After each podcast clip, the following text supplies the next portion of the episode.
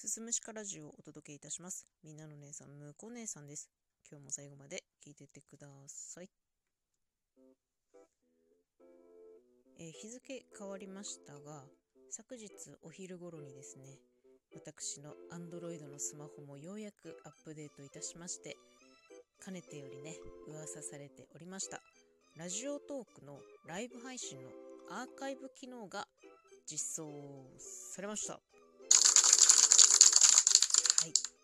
えーなかなかね、Android の方は開発が大変だというふうに聞いておりますがね、無事、Android の方でもアーカイブ機能をつけていただいて、ラジオトークの運営の皆々様、本当にありがとうございます。はい、私もね、えー今話題のアーカイブ機能にね、乗っかることができて大変嬉しく思っております。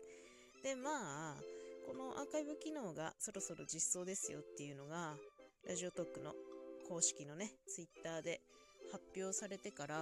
まあ、アーカイブをどのように使っていこうっていうのをね、自分の中でいろいろ思いを巡らせていたわけなんですよ。で、まあ、一つは自分が、えー配信者側に立った時、トーカー側に立った時ですね、私、これまで過去100何回ぐらいですかね、100ちょっとの回数のライブ配信をしておりまして、うーん、そのアーカイブを全て公開しようというふうにはちょっと思ってなくて、うーん、でも重要なやつがあるかといえば、私あんまり企画とかもしないのでね、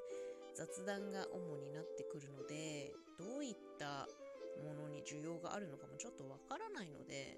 一旦はとりあえず全部非公開だなというふうには考えてました。あとは、あの、絶対に公開できないやつとかもちょっと心の中ではいくつか決めていたので、それはね、非公開にしようと思っていたんですけれども、アップデートして確認してみたら、もうデフォルトで全部非公開の状態になっていたので、とりあえずまあ一安心かなという思いです。そして、まあ私がリスナー側に回った時ですね、仲良くしてるトーカーさんとか、推しのトーカーさん、まあいろいろいるんですけれども、人たちのライブのアーカイブを聞きに行くかって考えたら、ちょっとね、物理的に時間足りないんですよね。まあ1日が24時間でしょ？で、私大体10時間ぐらい寝るんです。ってなったら、まあ活動時間が14時間ある。そのうちの4時間から5時間は仕事に取られます。で、仕事行く前のルーティンの時間と仕事から帰ってきてから寝るまでの時間が、まあ大体ラジオトークに触れる時間帯になるんですけど、そこでやっぱり聞きたいのはリアルタイムで行われているライブですとか、あとは収録配信の方ね、そっちも聞きたいのがいっぱいあるからさ、それを聞こうと思うと、アーカイブ、おっつかねえなーっていうのが正直なところなんですよ。うーん、だからね、どうしましょうってなってます。うーん、やっぱり、ライブ配信の醍醐味って、リアルタイムでこう喋ってることに対して、リスナーからコメントをして、それに対してリアクションがあって、ライブがね、どんどんそのリスナーとの温度感、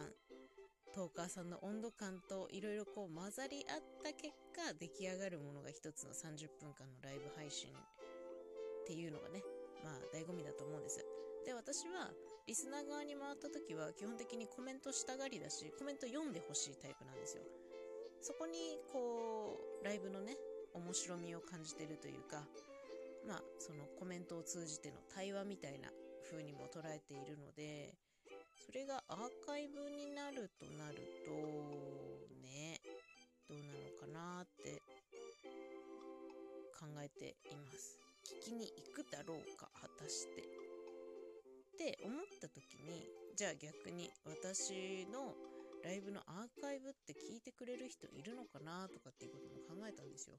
同じ理由で聞きに行けない人とかもいると思うし、うーん、難しいよね。どうしようかなって考えてるんですけど、やっぱ、まあ、個人的には今ちょっとライブ配信の方はお休みしてるんですけど、収録をね、一応毎日上げているんです。で、結局聞いてほしいものって、一番は私は収録配信なんですよ。なので、ライブのアーカイブを公開することによって収録配信の方が聞かれなくなるのであれば、私は非公開にして収録配信の方をコツコツ積み上げていきたいなと考えた次第でございます。ので、アーカイブは多分公開することないと思いますね。うん。で、まあ、自分でね、聞き返すことできるんですよ。過去のアーカイブをね。コメントもどういったものが来てたかっていうのもちゃんと時系列順に並んで出てくる。普通にライブ配信と同じ画面が出てくるの。で、時間もスワイプすれば飛ばすこともできたりとかできて、自分がどういう風なライブをしてたのか、どういうテンションで喋ってるのかみたいなのは、うん、フィードバックできるので、それはすごく役に立っています。はい。過去の配信もいくつかね、自分で聞き返したりもちょろちょろとしております。あ、私こんな感じなんだなみたいなね。あ、意外にいろんな音拾ってんなみたいなことを確認しております。まあ、これからこのライブ配信30分やったものがそのままアーカイブに残る前提でのライブになっていくと思います。皆様いろんなね、ことを試行錯誤して企画も立てられるかなと思うので、またね、新たなライブの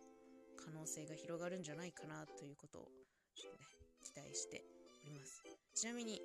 この話をですね、主人にしてみたんですよ。そしたら、主人は普段ね、YouTube でゲームの実況動画を見るのが好きなんですけど、そのゲームの実況者さんも YouTube でライブをされることがあるらしいんです。で、主人曰くは、そのライブのアーカイブが残っていても、3日以上経ったものは多分見ないねって言ってた。うん。だから、やっぱり、鮮度的なものもあるのかなっていうのはちょっとありますね。うん。ライブ配信終わってすぐアーカイブ公開して、3日ぐらいまでとか、うん、なんかそんな感じでやった方がいいのかなっていうのも少しだけね、